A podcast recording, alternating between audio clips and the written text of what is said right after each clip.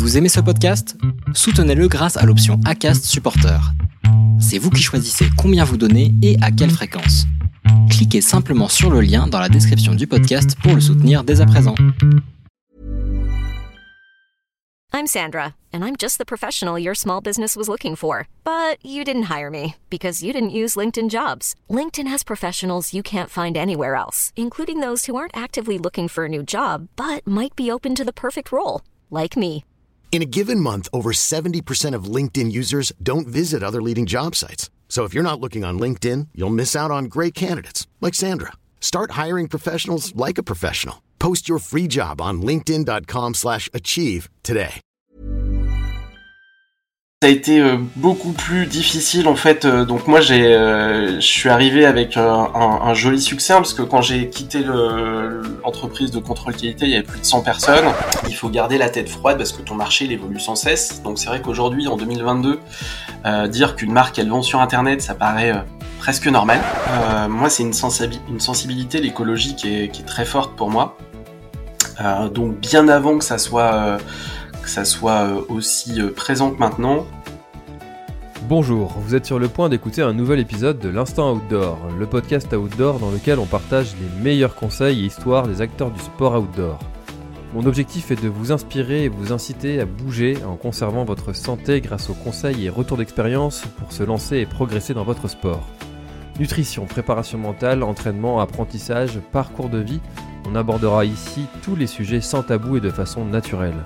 Je suis François Hinault, fondateur de Planet Trail Productions, speaker, créateur de contenu pour les sports outdoor, créateur de la bière endurante et organisateur du Grand Raid du Finistère. Contactez-moi sur contact at sur LinkedIn ou sur mon site planettrail.com. Bonne écoute Bon alors aujourd'hui je suis avec euh, Lionel Marsan. Lionel, euh, je suis très content de te recevoir parce que j'ai porté énormément d'équipements de chez Simalp et je suis très content de te recevoir pour avoir un petit peu toute l'histoire euh, de Simalp et aussi euh, bah, ton histoire parce que tu es quand même euh, l'invité donc c'est toi qui va être mis à l'honneur aujourd'hui sur le podcast. Comment vas-tu? Je vais super bien. Merci beaucoup de, de m'inviter. Et bonjour à, à tous ceux qui nous écoutent. Eh ben écoute, euh, c'est avec encore une fois avec euh, grand plaisir. Euh, alors j'ai commencé un petit peu à, te présenter, mais euh, est-ce que tu pourrais le faire s'il te plaît? Bien sûr. Euh, donc je m'appelle Lionel Marsan, euh, j'ai 42 ans, je suis papa d'un petit garçon de 7 ans. J'habite à Lyon et donc je dirige depuis plus d'une dizaine d'années l'entreprise familiale Simalp, donc que j'ai repris à la suite de mon papa. D'accord. Alors ça, c'est vrai, c'est un truc qui est intéressant parce que euh, je le savais pas. Comme je te disais, moi, c'est vraiment une, marque de fabrique euh, sur le podcast. Euh, conversation totalement libre où je découvre mes invités au fur et à mesure de l'entretien. Euh, c'est quelque chose de particulier de reprendre l'entreprise euh, familiale? Alors oui, clairement c'est c'est quelque chose de, de totalement différent. Euh, moi j'ai j'ai eu l'occasion en fait, euh, bah, je, je pars un petit peu dans, dans la genèse, je pense que c'est le, le, le principe. Bien sûr. Euh, donc euh, donc moi j'ai une formation euh, à la base euh, scientifique, euh, pas forcément dans le textile, je suis ingénieur en, en télécom. Et euh, le but de mes parents, c'était euh, c'était de me dire euh, fais autre chose parce que le textile c'est c'est un métier difficile, c'est une industrie qui qui est vraiment qui voilà qui, qui a eu qui a connu beaucoup de difficultés et qui est encore euh, encore une une industrie un peu un peu compliquée. Euh, donc ils avaient vraiment pas la volonté que que je reprenne euh, l'entreprise et d'avoir des parents euh, qui entreprennent, je pense que ça m'a donné ce goût d'entreprendre. Et du coup, à la sortie de, mon école d'ingé, euh, j'ai, hum, je suis allé travailler euh, dans une entreprise dans mon domaine d'activité, donc pour une entreprise allemande de taille internationale qui m'a permis d'apprendre beaucoup. Et à la suite de ça, avec deux copains d'école, on a monté une, entreprise de contrôle qualité sur l'Asie. qui a plutôt bien fonctionné et qui m'a permis quelques années plus tard de pouvoir d'avoir une proposition de rachat pour cette entreprise. donc j'ai cédé mes parts et, et c'était un moment où justement bah, l'entreprise familiale était en, difficulté et du coup de proposer à mon papa de, de revenir. Donc euh, je dirais que reprendre une entreprise euh, familiale, euh, je pense que le, le, ce qui a de particulier, c'est que ben, c'est une entreprise où moi j'y ai, passé beaucoup de temps étant petit, donc j'ai un affect, je pense que il y a un affect bien particulier. Pour le coup, euh, reprendre une entreprise, euh, demain je devrais reprendre une entreprise euh, sur laquelle j'ai pas d'affect. Il n'y a pas du tout les mêmes les mêmes enjeux. Et puis bah le, le regard le regard de, de la famille qui se pose sur toi, est, il est complètement différent parce que mm, bah il y a, y, a y a un côté très engageant qui n'est pas du tout pareil quand tu reprends une entreprise avec lequel t'as pas cette connexion. Donc donc c'est sûr que ça ça te met sur les épaules un, une, une pression euh, accrue. En tout cas, moi, c'est comme ça que je l'ai ressenti. Surtout que la pression en tant qu'entrepreneur, euh, elle est déjà euh, bien présente. En plus, tu as cette pression émotionnelle associée à cette reprise familiale. Ouais, ça a été ça a été beaucoup plus difficile en fait. donc moi j'ai je suis arrivé avec un, un, joli succès hein, parce que quand j'ai quitté l'entreprise de contrôle qualité, il y avait plus de 100 personnes on avait fait euh, on avait fait des très très grosses croissances euh, on est arrivé euh, avec une offre en fait qui, correspondait au marché et du coup on, a percé relativement vite voilà, le, marché du contrôle qualité.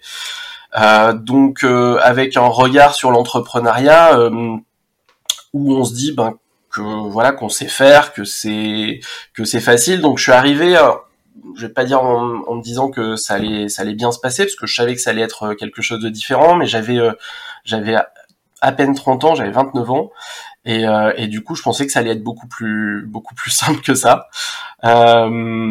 et, et du coup, quand j'ai repris l'entreprise, donc le je vais rentrer un peu, expliquer peut-être que, que ça t'intéresse.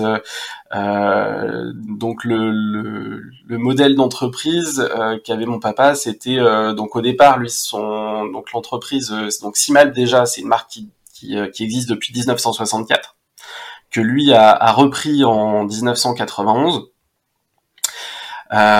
et qui qui est basé sur un modèle ce qu'on appelle B2B, donc business to business, où, où ils à des euh, à des magasins.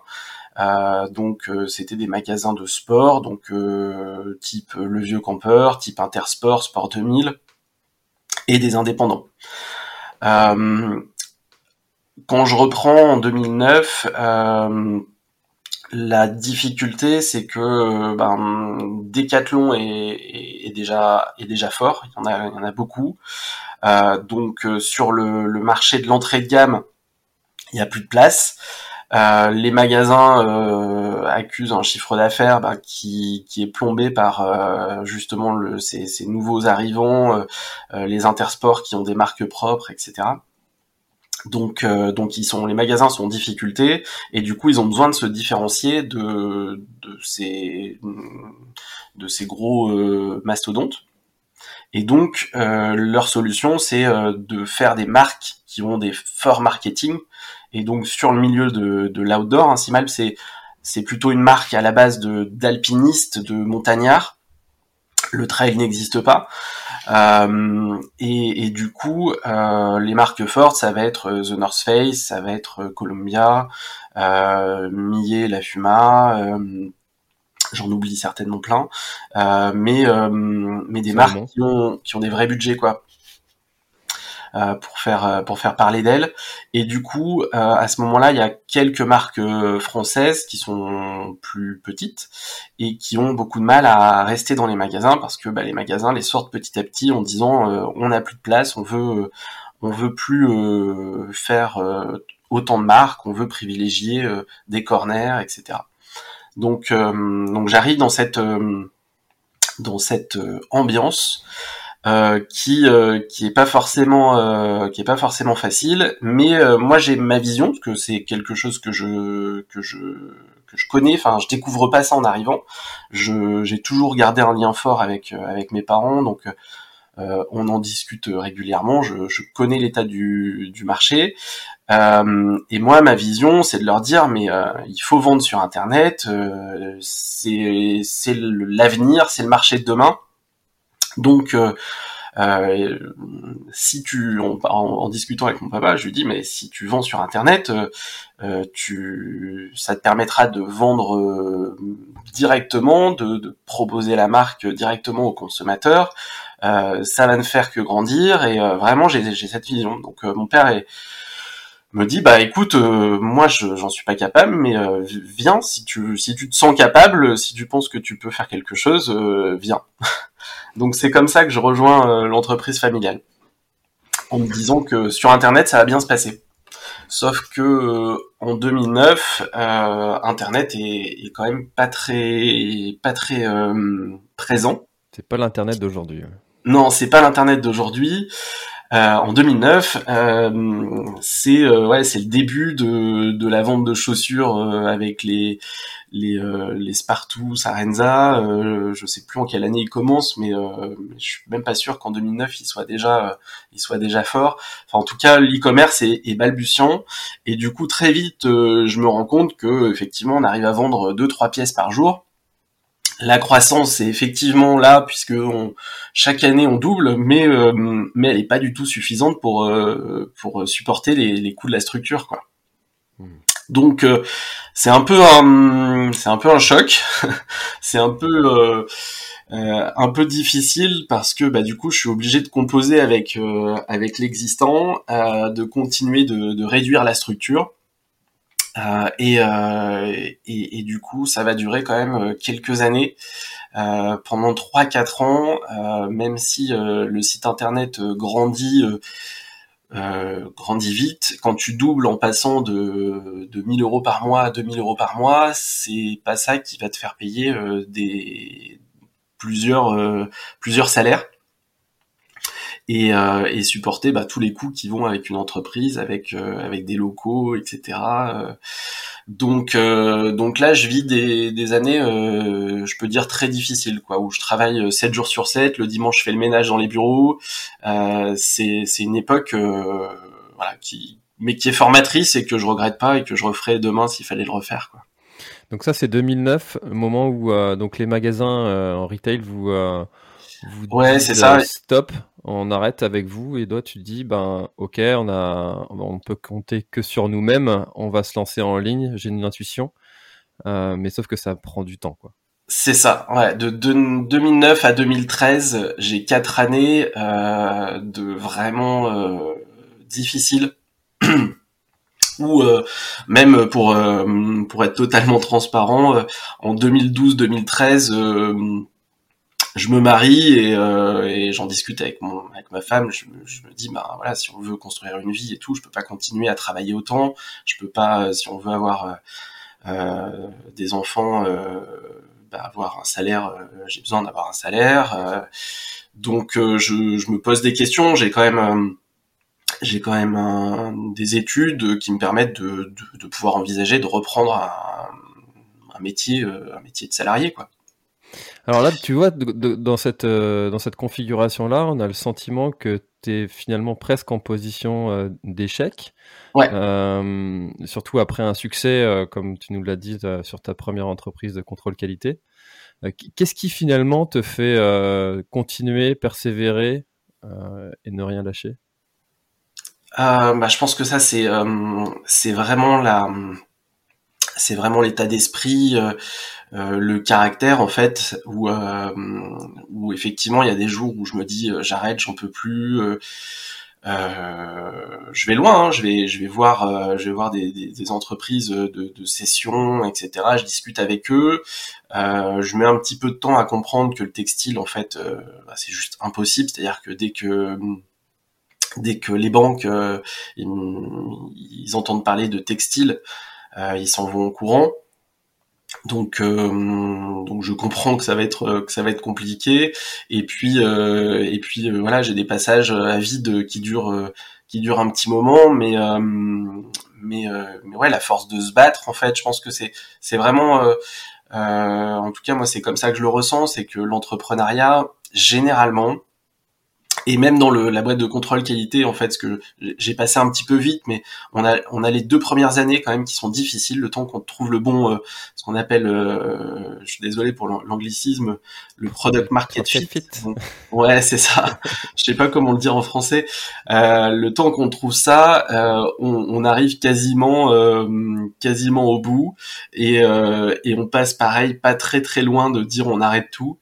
Euh, et puis euh, et puis en fait tu lâches rien, tu continues, tu tu repars euh, et et puis au final ça se ça se dénoue et tu y arrives.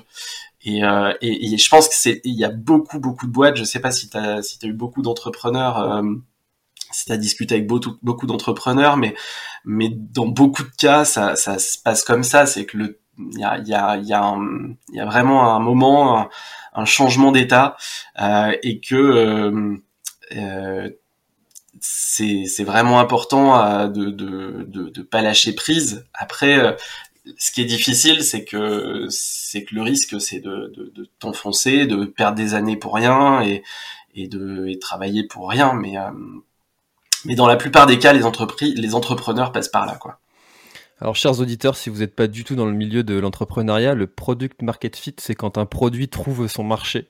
Ça veut dire qu'au bout d'un moment, en fait, quand euh, vous faites des choses mais que personne n'en veut, euh, bah, le produit n'a pas trouvé son marché ou le produit n'est pas bon. Mais au bout d'un moment, euh, si vous, à force de varier, de variation, de d'adapter votre produit, et eh bien, ou de changer de marché, eh bien, il y, y a une rencontre qui se passe, et, euh, et donc c'est ça que Lionel est en train de, de nous dire, c'est que le, le, produit a, a, trouvé son marché. Euh, effectivement, j'ai reçu euh, euh, pas mal d'entrepreneurs euh, sur le podcast maintenant, et c'est vrai qu'il y a toujours cette, ce, ce, ce, souvent ces débuts qui sont compliqués moi je prends souvent l'image du, euh, du premier coup de pédale quand on est euh, quand on est au feu rouge en, en, vélo. Le premier euh, coup de pédale est toujours beaucoup plus dur que que, que le reste. Une fois que c'est parti, bon, ça, ça, ça, dure et, et, et c'est tout de suite beaucoup plus beaucoup plus facile d'entretenir la machine. Quoique les marchés évoluent. Alors justement, toi, tu avais cette intuition que, que Internet allait remplacer peut-être un petit peu le marché plus classique, euh, donc avec de la vente en, magasin. À partir de quand est-ce que ça, y a eu cette euh, bascule? Ça s'est fait progressivement en fait. Euh, il n'y a pas eu vraiment comment dire une accélération brutale. c'est juste que donc en fait, ce qui s'est passé, c'est que effectivement de 2008 à 2012, Internet grandit de 100, on est sur des croissances de 100, plus de 100% euh, chaque année. Mais on commence avec des chiffres euh, vraiment tout petits, donc t'as beau les, les, doubler, ça, ça reste petit. Et euh, à force de, de persévérance, on arrive sur des chiffres qui commencent à, pouvoir me payer les salaires de la boîte, puis les salaires, les charges, les loyers, etc. Puis à commencer à pouvoir euh, réinvestir dans le stock. Euh, et à partir du moment où tu arrives à cette euh, à ce à ce point ce point médian, et ben là tu commences à pouvoir investir, faire des choses qui, qui deviennent intéressantes et du coup bah, tu as une accélération encore plus forte. Mais j'ai jamais vraiment, il n'y a pas une année où j'ai fait une croissance vraiment plus folle. On a euh, depuis 2000, euh, 2009 euh, une croissance qui est chaque année, bon, hormis l'année Covid qui a été qui a été un peu spéciale, mais sinon on a une croissance qui est toujours entre au moins 30% et on essaye de pas trop dépasser aujourd'hui 60%. Euh, ce qui est déjà beaucoup, mais ce qui nous permet de, de, de rester de rester solide, euh, finance, indépendant financièrement, euh, et puis aussi euh, la, la, la, croissance en termes de, de management d'équipe faire des croissances trop fortes, ça peut être ça peut être compliqué. Et comme tu le disais, effectivement, il faut il faut garder la tête froide parce que ton marché il évolue sans cesse. Donc c'est vrai qu'aujourd'hui, en 2022, dire qu'une marque elle vend sur Internet, ça paraît presque normal. en tout cas, on a plein d'exemples. Euh, de, de, de, marques qui ont super bien réussi, notamment dans la, dans la mode et dans plein d'autres domaines. C'est vrai qu'en 2009, ça n'existe pas. Euh, tout le monde me dit, euh, tu vois, autour de moi, euh, les copains, etc., que Internet, ça sera toujours trop petit et que c'est impossible de faire vivre une marque. Il faut que que, que je revoie ma copie. Et, euh, et c'est vrai que le fait d'être têtu et de et de garder le cap. Euh, pour le coup, ça a été euh, ça a été salvateur parce que bah, ça m'a permis d'arriver euh, là où j'en suis aujourd'hui.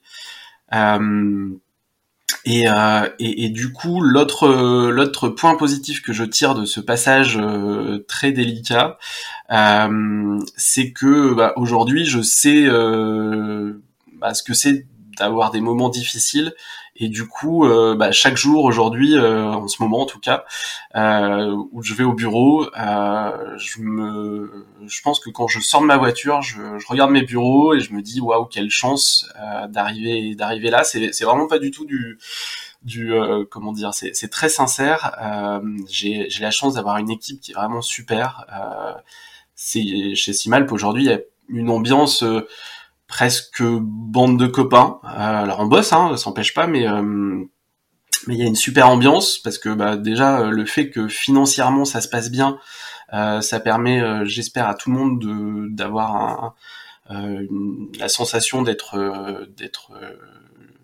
correctement payé, d'avoir les moyens aussi dans son travail, d'avoir un bon équipement et donc bah, tout ça fait qu'on peut avoir les, on peut choisir les personnes avec qui on, veut travailler.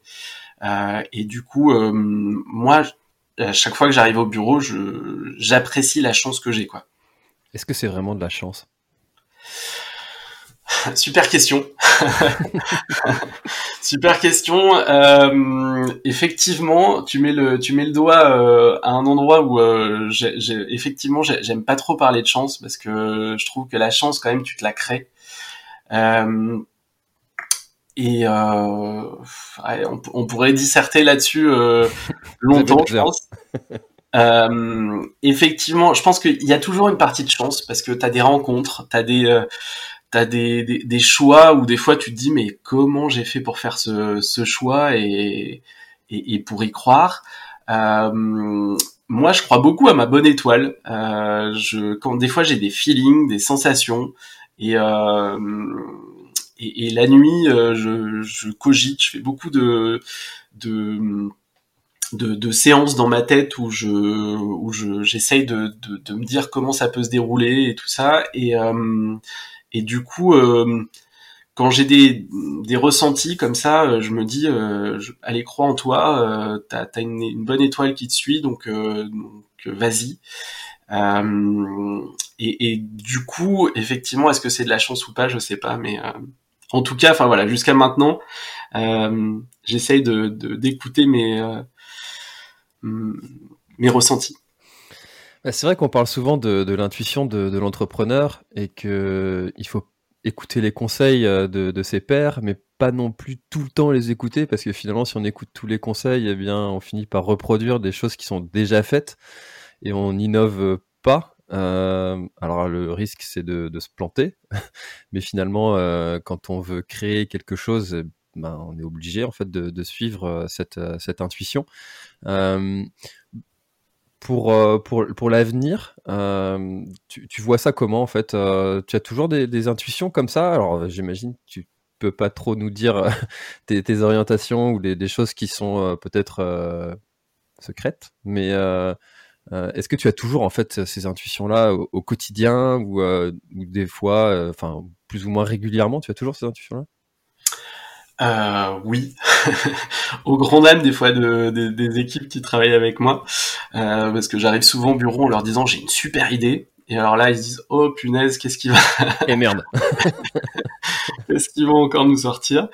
Euh, bon il y, y, en a 99,9% qui sont pas forcément des, des, des super idées, mais des fois il y en a Euh, et c'est ce que j'essaye de préserver. Moi, euh, c'est ce que j'essaye aujourd'hui de, de, de, cultiver justement chez moi. C'est euh, c'est ce c'est ce côté euh, c'est ce côté innovant, c'est ce côté disrupteur. qui, qui était un bon market justement avec avec la marque hein, puisque comme je te l'ai dit la marque elle date de 1964 donc c'est c'est Simalp c'est une marque qui qui a plus de 50 ans et à la base déjà, euh, dans les documents qu'on a pu euh, essayer de retrouver euh, euh du, du, fondateur de la marque, euh, c'est c'est à la base quelqu'un qui voulait innover sur le sur le le, le produit. en apportant du stretch dans, dans, les, dans les cotons qui étaient des cotons bah, basiques hein, sur les pantalons de, de montagne d'alpinisme et, euh, et, donc lui, en fait, la création de la marque à la base, c'est euh, justement d'aller euh, d'aller voir Dupont de Nemours, qui est, qui est un fabricant de, de tissus, et de leur dire, bah voilà, comment est-ce qu'on pourrait faire pour avoir des, des, des, des tissus avec du stretch à l'intérieur. Donc donc c'est comme ça qu'il lance la marque, c'est comme ça que la marque elle devient une marque assez reconnue dans l'univers de la montagne. Hein dans les années 70, 80, Simalp, t'as pas un magasin qui a pas de, c'est vraiment des pantalons à la base, euh, et t'as pas euh, un magasin de qui a un rayon montagne et qui n'a pas des pantalons Simalp. Mmh.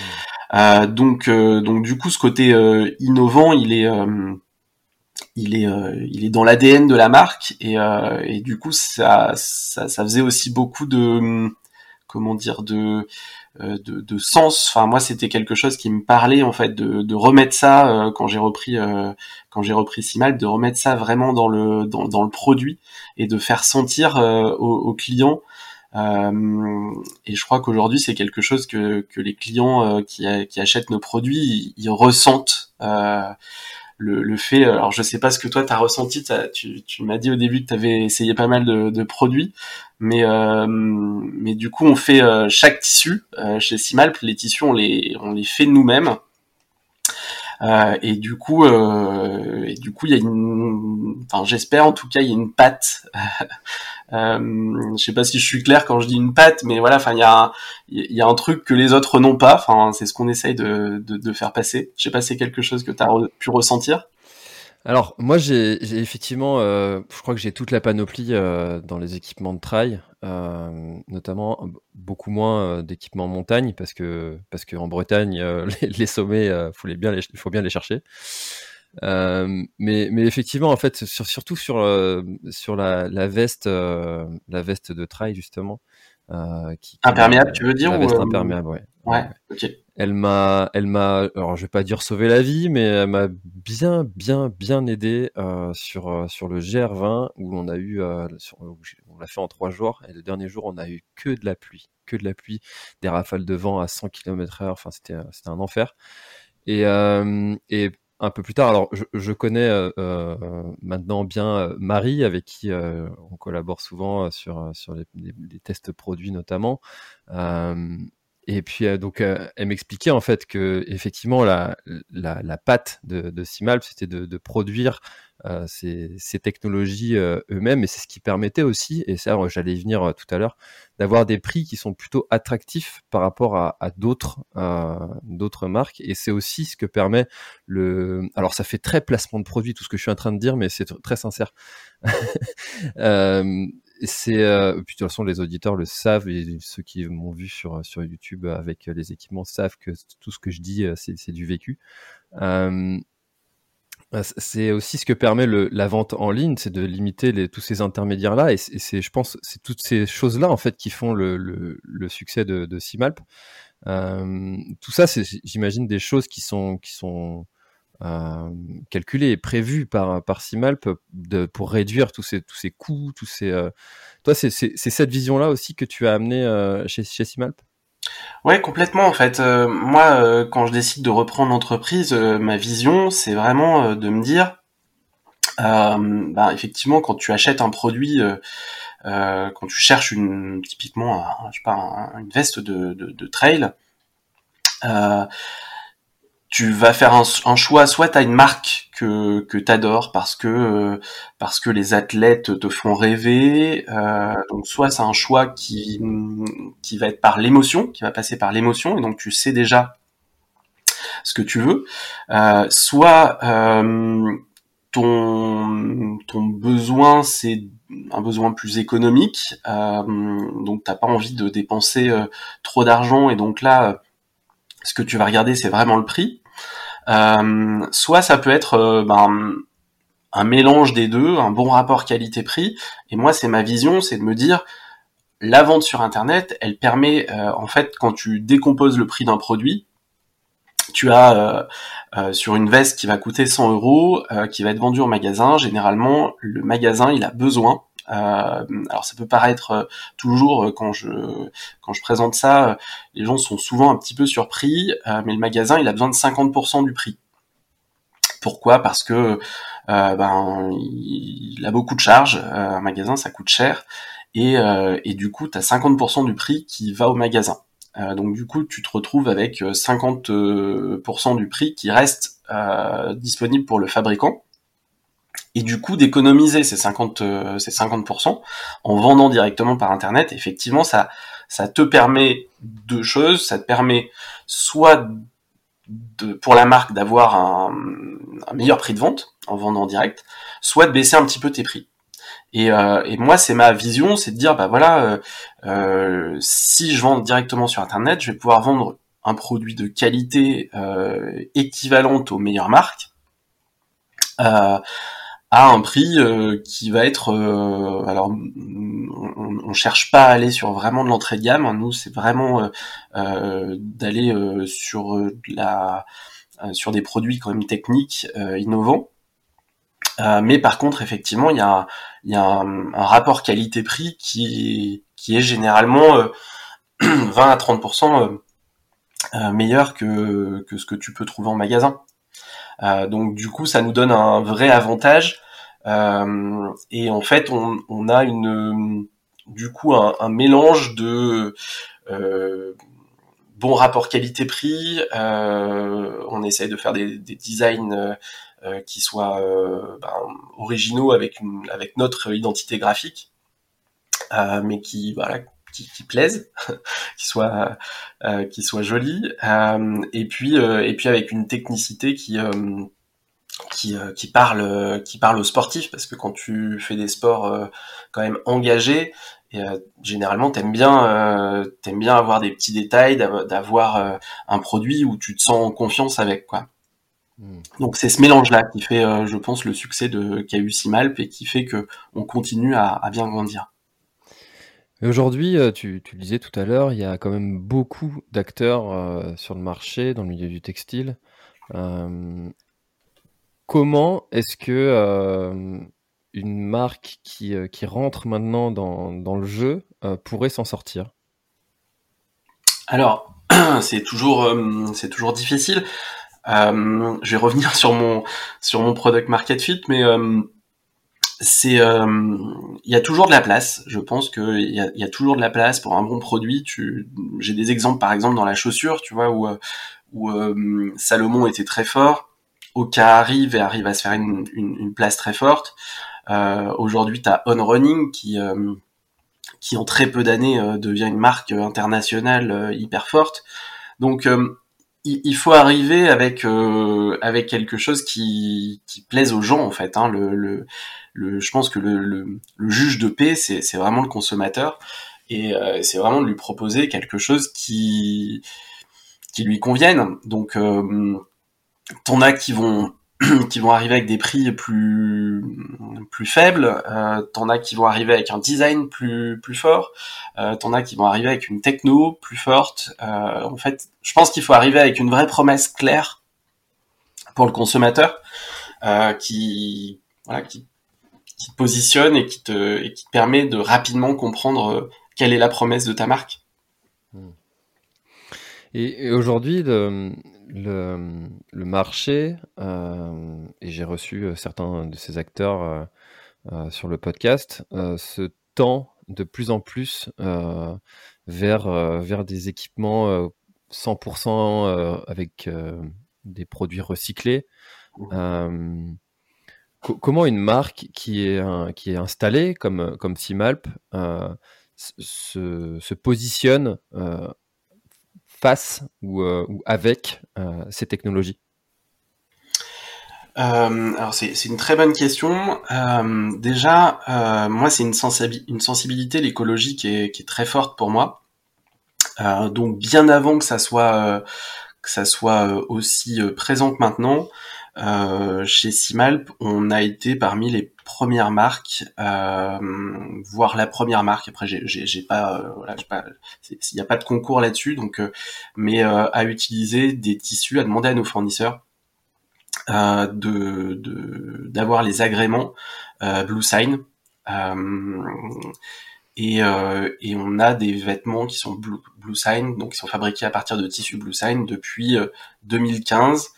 Euh, et Est-ce que tu peux juste expliquer ce que c'est Blue Sign? Alors, je suis obligé de. Tu, tu me dis hein, si je suis trop long et si c'est. en fait, le textile, donc c'est une, c'est une, c'est, c'est une industrie qui est très polluante. Euh, déjà. Euh, donc, euh, donc il y a forcément ce sujet-là qui doit être qui doit être soulevé, mis sur la table, et que et que chaque acteur soit responsable. c'est ce qui est en train, je pense, de se passer. le qu'est-ce qui est polluant? Bah déjà, tu as la partie coton. donc nous, chez Simalp, on n'a pas du tout de coton. On a on utilise zéro coton euh, aujourd'hui. Donc du coup, c'est pas forcément euh, un sujet qui qui euh, qui est fort chez nous. le deuxième le deuxième point très très polluant, ça va être bah, le traitement du tissu. le traitement, c'est alors sur des produits techniques comme les nôtres, il va y avoir plusieurs choses. Il va y avoir la teinture. Donc on teinte avec euh, auparavant, on teintait avec euh, bah, des métaux lourds, euh, des, vraiment des, de la chimie hyper polluante, et donc qui rejetait dans les rivières. donc ça, c'était vraiment un fléau.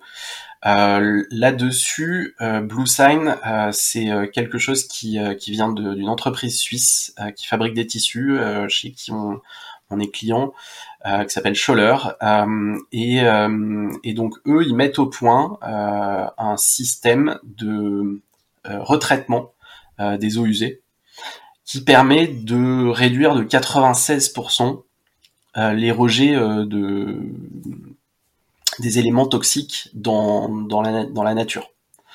Euh, donc on parle quand même de 96, peut-être que, enfin j'ai, ça, évolue, hein, donc euh, peut-être que c'est 98. Enfin en tout cas c'est, tu, tu, quand tu, voilà, quand tu visualises 96%, euh, c'est pas, c'est pas 20% quoi.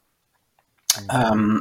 donc ça c'est un, un premier euh, un premier point qui pour moi euh, je me suis dit mais enfin voilà aujourd'hui on, ne peut pas continuer de, de, de, travailler avec euh, avec des entreprises qui rejettent dans les rivières et donc le premier truc à faire c'est vraiment de demander à tes fournisseurs qui surtout que Blue Sign c'est un truc ouvert euh, Scholler ils ont mis à disposition toute une toute une directive, euh, une façon de, faire pour retraiter tes eaux et pour économiser, euh, enfin pour euh, éviter que 96% des, particules toxiques elles, aillent dans les rivières.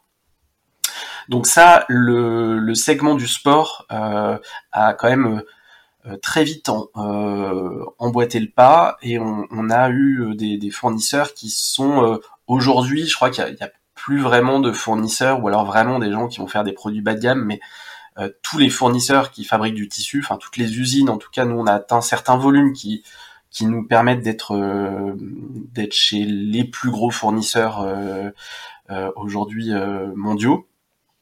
je parle de tissu, hein. et, et, ces gens-là, toutes leurs usines sont, sont Blue Sign. Donc ça, c'est vraiment un premier point qui est important. Euh, parce que euh, on parle souvent de la fabrication euh, même de, du produit. et moi, c'est pas quelque chose sur lequel je suis totalement en accord. sur le, pour moi, le, il y a d'autres choses plus importantes que l'endroit où tu vas fabriquer le, le produit pour parler d'écologie. Après, on peut parler de plein d'autres sujets, mais en tout cas sur la partie écologique, c'est pas forcément l'usine qui fabrique les tissus. je pense que tout le monde peut visualiser une machine à coudre. Euh, tu coupes du tissu, tu le, tu le couds, il y a assez peu de, euh, de, de rejet, il y a, enfin voilà, c'est pas quelque chose qui pollue. La, pollution, elle est vraiment en amont sur la chimie. Euh, donc du coup, nous on a abordé ça il y a quand même pas mal d'années. Et, et aujourd'hui, effectivement, il y a de plus en plus de, de tissus qui arrivent dans nos gammes qui sont euh, avec du polyester recyclé. Euh, moi, j'ai juste un, un, comment dire euh, une difficulté avec avec cette partie polyester recyclé, c'est que on veut tous du polyester recyclé. Quand je dis on, c'est toutes les marques. Hein. Tu vas retrouver aujourd'hui, je pense que, toutes les marques, y compris, je veux dire, on est tout petit, voilà, Simal. Aujourd'hui, c'est 200 000 produits par an. Euh, je pense que si on se compare à des Nike, à des euh, Adidas, etc. dans le milieu du sport, euh, on doit représenter peut-être la fabrication du maillot du PSG, mais on, est un grain de sable. Bref, en tout cas, toutes ces marques-là aujourd'hui ont une vraie politique, enfin sont en train de mettre des politiques euh, éco et donc veulent tout du, des produits recyclés. Donc souvent on utilise du polyester. Euh, on on voit de plus en plus de polyester recyclé. Euh, en revanche, on n'a toujours pas de collecte qui est faite correctement pour bah, collecter le polyester, le polyester usagé, donc de nos vêtements, et l'envoyer dans les usines qui vont fabriquer les fils. Et ça, c'est une vraie, euh, c'est une vraie question. Euh, il y a des abus, il y a des, il y a des dérives euh, sur le fait que il y a des, usines qui, alors plutôt des plus petits acteurs qui vont dire, je te propose du, du fil recyclé, qui en fait n'est pas du fil recyclé parce qu'aujourd'hui il y a une problématique de collecte. Donc euh, voilà, ça c'est quelque chose que moi qui que j'aimerais bien faire, tu vois, dans l'avenir, c'est euh, c'est euh, participer ou même monter, pourquoi pas. mais y, y a une vraie problématique sur la collecte et sur la création d'une filière qui permette de collecter en fait les vêtements et qui permettent de pouvoir les recycler. Parce que en fait, quand tu as des mélanges de, matières, donc quand tu mélanges du polyamide, du polyester, du de l'élastane donc ce qui te permet l'élasticité sur tes tissus, et ben derrière c'est beaucoup plus difficile pour les recycler. Euh, et, tout ça fait que euh, ben, en fait c'est pas aussi simple que de dire euh, bah, je veux du polyester recyclé. Nous on fait des t-shirts par exemple qui sont 100% recyclés et on travaille avec Reprieve qui est un, tiers de confiance et qui permet, qui nous permet de d'être certain que les fils qui sont du polyester recyclé sont bien issus du recyclage. Mais là-dessus, voilà, il y a, aujourd'hui euh, euh, une, vraie question à, à éluder, euh, qui est ben, d'où vient tout, le polyester recyclé qu'on retrouve de partout. et je pense qu'il y en a, qu'il y, a des choses à faire. alors c'est bien parce que dans tous les cas, le fait que tous les consommateurs euh, maintenant euh, soient euh, attentifs au fait que un vêtement puisse être d'origine recyclée, c'est une bonne chose parce que ça va pousser toutes les filières. Mais aujourd'hui, moi je peux pas m'empêcher d'avoir mon regard un peu plus, je sais pas comment dire, c'est pas scientifique le bon mot, mais c'est de fabricant. Et, et, quand je regarde et quand je demande d'où vient, euh, d'où viennent les, les, fils euh, de polyester recyclé, et eh ben si j'ai pas une traçabilité euh, en laquelle j'ai confiance, je me dis que potentiellement on est en train de, de, de me dire quelque chose qui qui est pas la vérité. Euh, et ça, c'est une des valeurs que je, auxquelles je tiens chez Simal, c'est vraiment le, le côté irréprochable, authentique sur sur ce qu'on dit à nos clients quoi. J'aime bien être droit dans mes baskets et pouvoir me regarder tout le monde dans les yeux à la fin de la journée. Tu vois, je, je, parlais d'un autre, d'un sujet qui est un petit peu similaire avec ma femme euh, cette semaine. On était en train de, de, repenser à toutes ces personnes qui ont euh, commencé à faire un petit potager euh, chez eux, dans, dans leur jardin, pour savoir ce que tu manges, manger équilibré, manger de plus en plus local. Et puis je lui disais, c'est génial, c'est vrai que c'est top. Alors déjà d'une fois avoir le temps, mais euh, l'autre problématique, c'est qu'il faut avoir ce terrain euh, et, et, et, je pensais à toutes ces personnes qui habitent en ville euh, ou en appartement. Ces gens-là, ils n'ont pas le terrain. Donc euh, le modèle, il n'est pas euh, duplicable à, à l'infini. Et ce que tu nous expliques, c'est que pour le textile, finalement, c'est un petit peu pareil. Avoir de, des équipements recyclés, c'est bien, mais si tu veux le faire à, l'échelle et que tout le monde en ait, finalement c'est très compliqué parce que euh, on n'a pas cette euh, cette ressource de, de matière première qui est disponible. Ouais, c'est surtout qu'aujourd'hui il n'y a pas de filière organisée qui permette la collecte. Et ça c'est la première partie. Il n'y a pas ce, ces filières organisées parce que aujourd'hui ça coûte très cher de collecter les vêtements, de les trier, euh, et, euh, et, du coup, euh, et eh ben euh, c'est vrai que c'est facile pour un pour un fabricant de dire c'est du polyester recyclé ou pas recyclé. On a assez peu de moyens de savoir si effectivement ça ça vient du recyclage ou pas. Euh, donc donc il y a un risque il y a un risque d'abus là-dessus. Hmm. Et, et puis après le deuxième la deuxième le deuxième volet c'est un volet un peu plus technique où il y a un besoin de R&D. Euh, pour euh, pour créer euh, des usines qui soient capables de, avec un coût maîtrisé, de pouvoir recycler ce, ce, les tissus, donc les vêtements. donc t'imagines un vêtement, il a des zips, il a des il a des, des, boutons pression, il a, enfin, il y a plein de choses. Donc, il faut pouvoir bah, le, digérer, euh, séparer les, différents composants et, euh, refondre euh, le, fil. Euh, et, ça aujourd'hui, techniquement, on n'est pas capable. Après, euh, moi, ma vision, c'est que moi, je suis vraiment un, fan d'innovation. Je, suis toujours positif et je suis certain qu'on va trouver des solutions à ça. Mais aujourd'hui, il n'y a pas ces solutions sur le marché. Mmh. Donc, euh, donc on a besoin de d'investissement et, euh, et, on a besoin que, bah, que le marché se, se développe. C'est euh, un vrai sujet euh, d'actualité et, euh, et j'ai hâte de voir la suite de, de l'histoire pour voir comment est-ce que... Je, suis un peu comme toi aussi, très, très optimiste et je, je suis persuadé que, que, des solutions seront trouvées. Il y a une chose qui, euh, qui m'a marqué euh, chez, chez Simalp, et tu l'as, évoqué, hein, l'histoire dans, dans, vos valeurs qui, euh, qui est très montagne. Euh, le, le, trail, à l'origine, vient de la montagne. Pourtant, malgré tout, moi, tu vois, je suis un fervent défenseur de, de ma région. J'essaye de la mettre en avant le plus possible, la Bretagne. Et il y a tellement d'autres belles régions en, France qui sont, euh, qui sont hors montagne. Euh, est-ce que euh, dans cette dans cette dans, ces valeurs que vous défendez sur la montagne,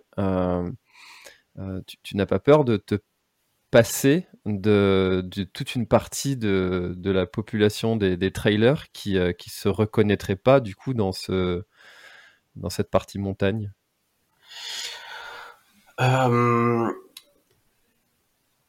Je pense pas. Euh, je pense que les valeurs euh, de la montagne, elles sont, euh, elles sont, comment dire. Enfin, je pense que toi, en tant que Breton, si tu te définis ainsi, tu, tu peux tout à fait partager. pour moi, les valeurs de la montagne, c'est des valeurs de partage, d'entraide. c'est des valeurs qui peuvent être très proches de, valeurs de, Bretagne. Euh, c'est des valeurs qui sont proches de celles du sport. Euh, Et, et puis et puis la montagne, ça reste quelque chose qui fait rêver, je pense, de façon très large. Et, et, du coup, effectivement, bah voilà, Simalp, déjà pour ceux qui qui n'ont pas forcément euh, fait le, le rapprochement, c'est la cime des Alpes. Donc en fait, à la création, l'idée c'est de, de, parler du Mont Blanc. Euh, donc le, le, fondateur de, de, la marque, son, son effectivement, il, voilà, c'est une marque euh, ancrée montagne, quoi. Euh, mais euh, je, alors nous on fait, on n'est pas euh, sur le marché de la course à pied, assez clairement euh, les produits qu'on fait. Bon, tu vas me dire un t-shirt, ça peut ça peut être vraiment transverse dans les pratiques sportives, mais euh, mais effectivement euh, dans les visuels, dans dans, dans, dans, tout ce que la marque peut, peut afficher, on est souvent dans un univers de montagne. et et, et l'idée c'est que voilà, c'est qu'on a notre propre comment dire, euh, enfin ça fait partie de la promesse de marque, je pense. Euh, pour moi, c'est euh, quand tu achètes des produits Simalp, voilà, t'as as, ce côté montagnard qui qui est effectivement présent. Peut-être que ça plaît pas ou que ça peut faire peur à certains clients. C'est vrai qu'on n'a jamais réfléchi sur ce point. C'est un bon point. mais mais ouais, jusqu'à maintenant, on a personne qui est venu nous dire on se on se reconnaît pas. Enfin, ça nous parle pas. Euh, donc, euh, donc euh, ça nous est jamais venu à l'esprit, en fait, je pense. Non, et puis d'autant que euh, énormément de Bretons, alors je disais ça pour un peu te, challenger, mais énormément de Bretons euh, vont euh, faire des trails montagnards. On retrouve beaucoup de Bretons sur la Diagonale des Fous ou sur le Grand Raid des Pyrénées, par exemple. et personnellement, j'adore ce milieu, évidemment. Et puis aussi, il y a un élément où on dit souvent quand on veut parler à tout le monde, finalement, on parle à personne. Euh, et justement, dans une marque comme ça de, textile, où est-ce que ça s'arrête euh, Parce que quand euh, tu es tu es une marque de sport de montagne, bah là, vous faites de la randonnée, de l'alpinisme, du trail, du ski, du trek. Vous pourrez partir sur sur d'autres sports je sais pas, du, parapente, enfin, voilà, tous les sports de montagne finalement. Où est-ce que tu mets la, limite? Comment tu la, fixes? Euh, alors effectivement, il faut quand même se fixer des limites. moi, j'ai vu beaucoup de marques qui ont qui ont voulu qui ont voulu ben, toujours élargir leur spectre et, qui se sont perdus. Euh, c'est très difficile, tu vois. Il y a un modèle qui, qui, est fantastique, c'est The North Face. Euh, The North Face, euh, ils, arrivent à garder cette cette image montagne, alors que je pense qu'ils doivent faire. Enfin, je connais pas du tout les chiffres, hein, mais quand tu vois, moi j'habite à Lyon, dans, dans la rue, le nombre de personnes qui portent du, de jeunes qui portent qui portent du, du, des, des doudounes The North Face, tu te dis que deux tiers ou peut-être trois quarts de leur chiffre est fait en ville. Euh, ça, c'est quelque chose qui euh, qui est vraiment euh, pas facile à faire ce grand ce grand écart là et c'est pas parce que tu as une ou deux marques qui arrivent que toutes les marques peuvent y arriver. donc nous c'est une question qu'on se pose tout le temps. On, on, a des produits qui sont tout à fait transverses euh, c'est-à-dire qu'aujourd'hui, nous, on va faire une veste euh, de trail, mais euh, effectivement, comme tu l'as dit, tu as des gens, même dans nos ambassadeurs, qui sont guides de qui sont guides à Chamonix, je pense à Fred, tu vois, qui qui est au PGHM et et qui nous porte plein de vêtements de trail pour aller faire de l'alpi parce que c'est léger et, qui trouve ça euh, plus pratique euh, au quotidien dans sa pratique à lui, dans son dans sur euh, dans certaines conditions que bah, des vestes qui vont être plus alpimes mais du coup plus lourdes. Donc là-dessus, je pense que il faut il faut savoir que c'est pas toi qui décide forcément comment va être utilisé ton, ton produit. Donc il faut être lucide là-dessus sur le fait que euh, bah, tu as des gens qui vont faire du trail, mais qui peuvent aussi faire du parapente, comme tu l'as dit, du ski de fond, euh, et qui recherchent justement un produit qui soit enfin voilà, on n'a pas on n'a pas forcément envie, les moyens, la place d'avoir 30 vestes. Pourtant, tu peux faire dans, dans ton année, euh, je sais pas, 5, 6, 7 pratiques différentes, que ça soit en montagne ou en Bretagne. Euh, et donc, et donc là-dessus, nous, quand on pense les vêtements, on essaye de, de, prendre en compte le fait que euh, il faut pas que ça soit restrictif. On le traite plutôt comme ça, en se disant euh, attention, si je mets euh, telle euh, telle poche, telle telle typologie de tissu, bah ça va ça va restreindre le, les, capacités du vêtement et, et du coup bah, c'est peut-être pas la meilleure idée. donc on préfère avoir des vêtements qui soient justement avec un spectre plus large parce qu'on pense que euh, que les clients vont justement l'apprécier. Euh, et après, où est-ce qu'on, comment est-ce qu'on fixe les limites euh, Ça, c'est un challenge du quotidien, franchement, avec les équipes, euh, avec Marie, dont tu, dont tu citais, qu'on peut saluer. Euh, on, on a des discussions permanentes sur euh, est-ce que euh, on peut sortir tel type de produit qui va être euh, sur un sport peut-être un petit peu moins engagé montagne Et là-dessus, moi j'ai comment dire mon, idée, c'est que une marque elle doit rester authentique. nous c'est les sports de montagne.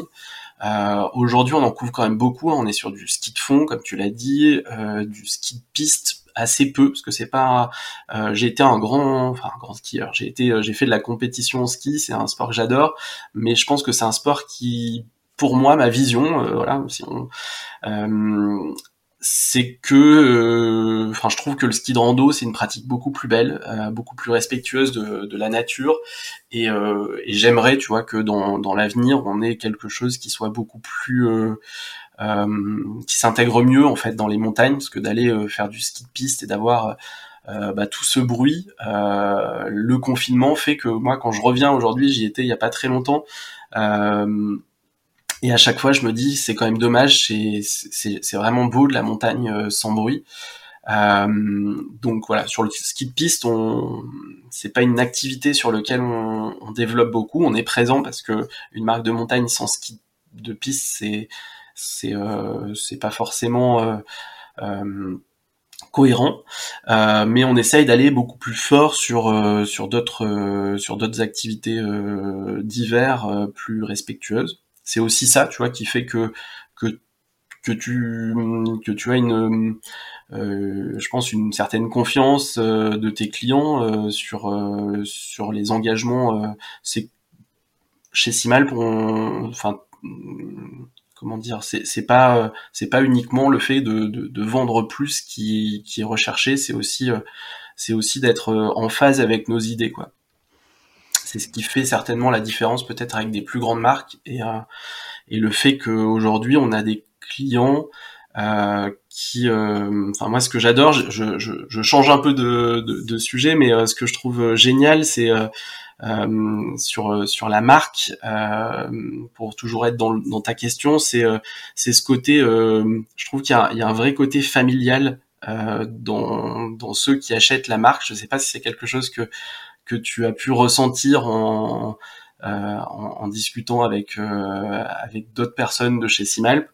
Euh, mais il y a un côté vraiment familial. Alors je parle pas c'est pas un côté famille parce que c'est une entreprise familiale que j'ai repris de mon papa, c'est pas du tout ça.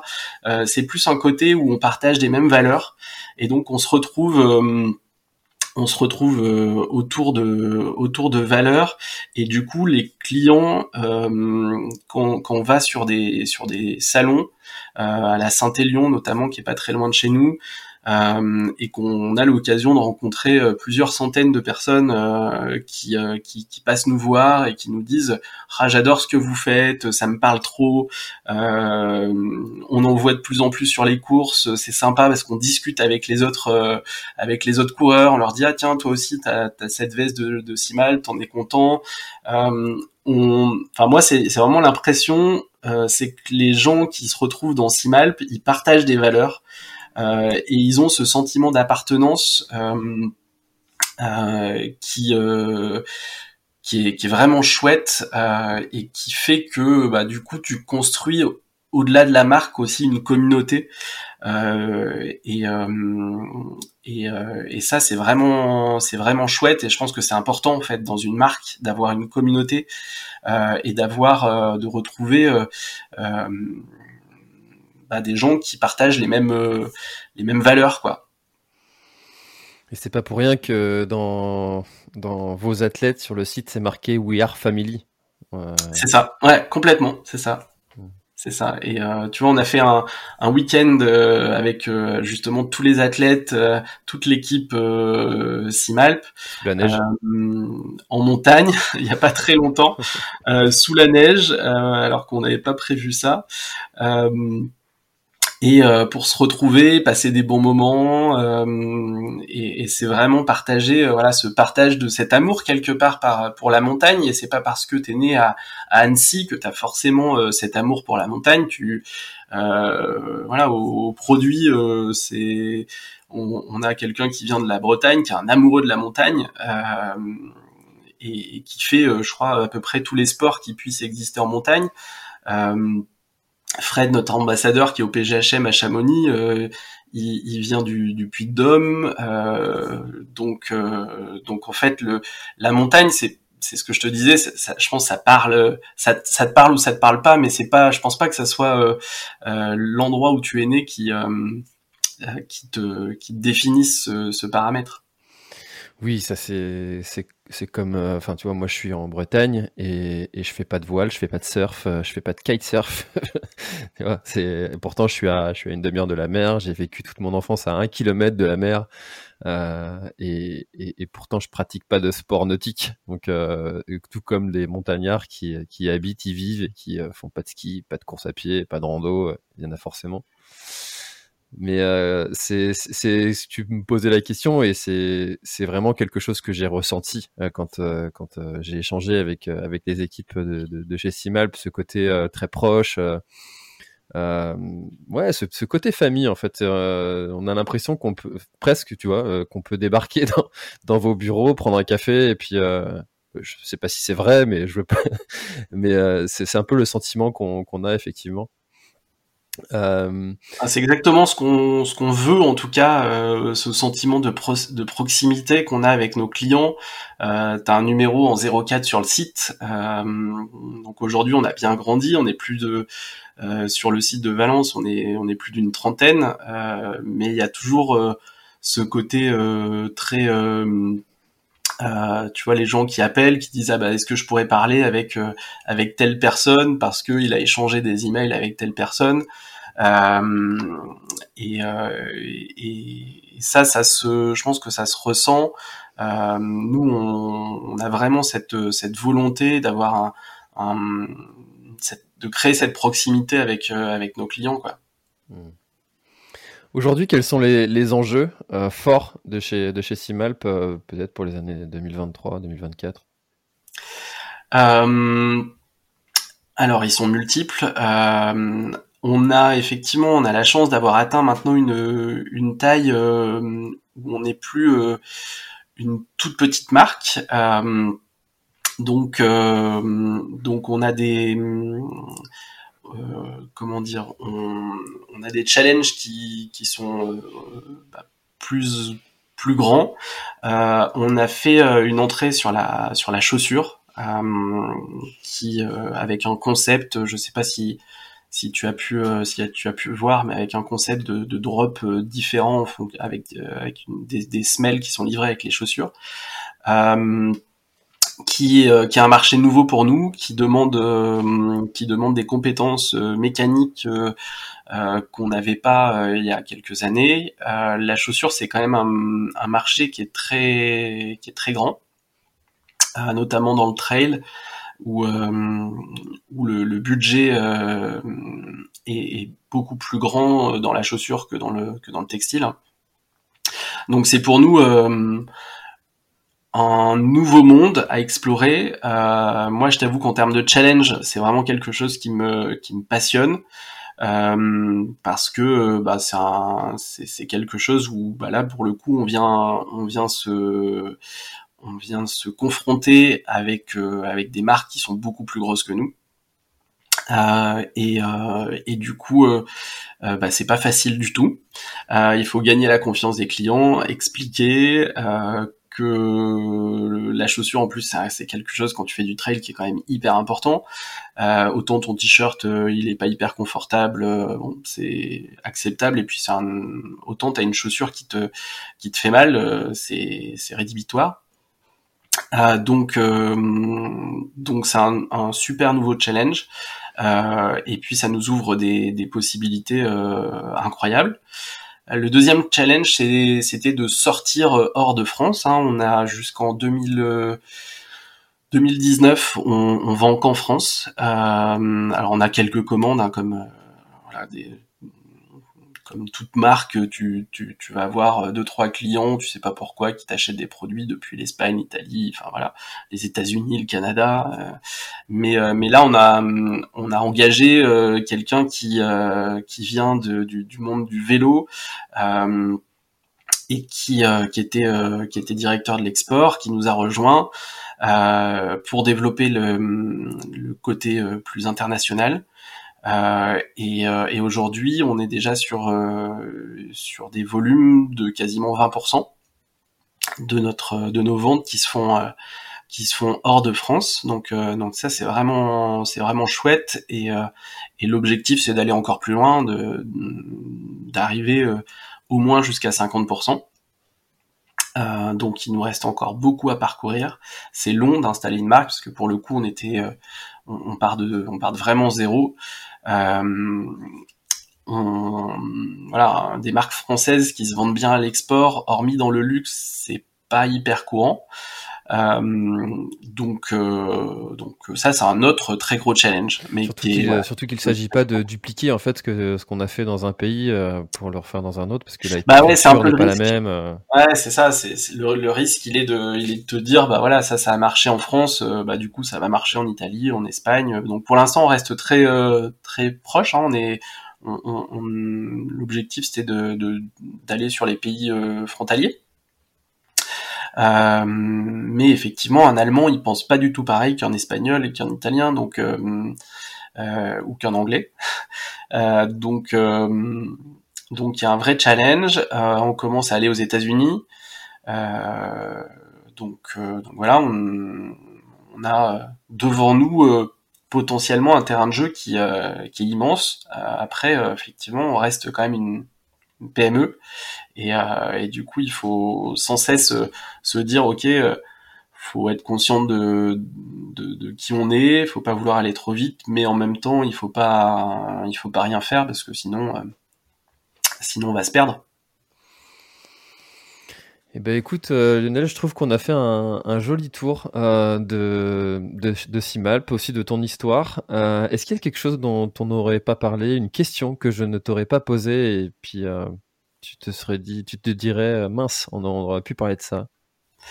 non, écoute, on a fait. je te remercie pour la qualité de tes questions parce que c'était c'était vraiment très chouette. J'espère que j'ai pu faire découvrir à, tes auditeurs l'ADN de, de Simal. Du coup, ça leur a permis de, comprendre un petit peu mieux ce qu'il y avait derrière les, produits Simalp. Euh, et, euh, et c'est très chouette. Je te remercie pour euh, pour pour ça. Euh, et, euh, et j'espère en tout cas, enfin voilà, si comme tu l'as dit, alors si demain on a 20 personnes tous les jours qui viennent boire un café avec nous, ça, ça va être compliqué, mais on est on est à Valence on a euh, on a un magasin euh, sur place euh, qui où on retrouve tous les produits tous les produits en vente avec une super équipe et puis nous on est juste à côté donc on aime bien des fois il y a des athlètes qui passent qui viennent nous voir et tout ça donc on est très ouvert et c'est avec plaisir qu'on reçoit tout le monde. Eh ben écoute, euh, merci euh, Lionel pour ton message, merci pour, euh, pour ta proposition de café aussi. Je... en tout cas, moi j'accepte avec grand plaisir. ah, J'adore le café. on a une super machine à café avec toutes sortes de cafés, donc Donc tu seras bien reçu. Eh ben avec plaisir. Euh, merci beaucoup, euh, chers auditeurs. J'espère que cet épisode euh, vous a plu. N'hésitez pas à, me poser des questions sur les équipements Simalp. J'ai absolument presque toute la panoplie, donc si jamais je peux vous répondre, ce sera avec grand plaisir. Mais en tout cas, vous avez entendu, les équipes de, chez Simalp pourront aussi très bien vous aider. merci encore, Lionel, pour ton temps. C'est moi. Je te souhaite une très bonne journée. À bientôt. À toi aussi. Bonne journée à tous. Merci d'avoir écouté cet épisode de l'Instant Outdoor. J'espère qu'il vous a plu. Si c'est le cas, même si ce n'est pas le cas, abonnez-vous pour ne rater aucun épisode. Parlez-en autour de vous et laissez-moi un commentaire sympathique sur Apple Podcast, c'est ce qui m'aide le plus à remonter dans les classements. N'hésitez pas non plus à le partager à chacun de vos contacts dans le sport. Chaque nouvel auditeur intéressé est une victoire. Si vous avez besoin d'un speaker pour votre événement, d'un contenu pour votre marque, d'une bonne bière artisanale bretonne, D'infos sur le Grand Raid du Finistère, n'hésitez pas à me contacter à l'adresse contact at planettry.com. A bientôt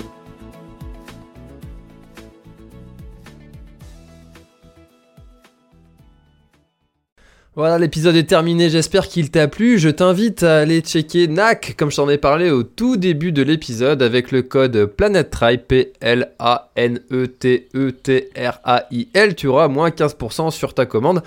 Et moi, je te souhaite un très, très, très, très, très bon footing, très bon trajet. Bref, ce que tu es en train de faire, je te le souhaite un très bon.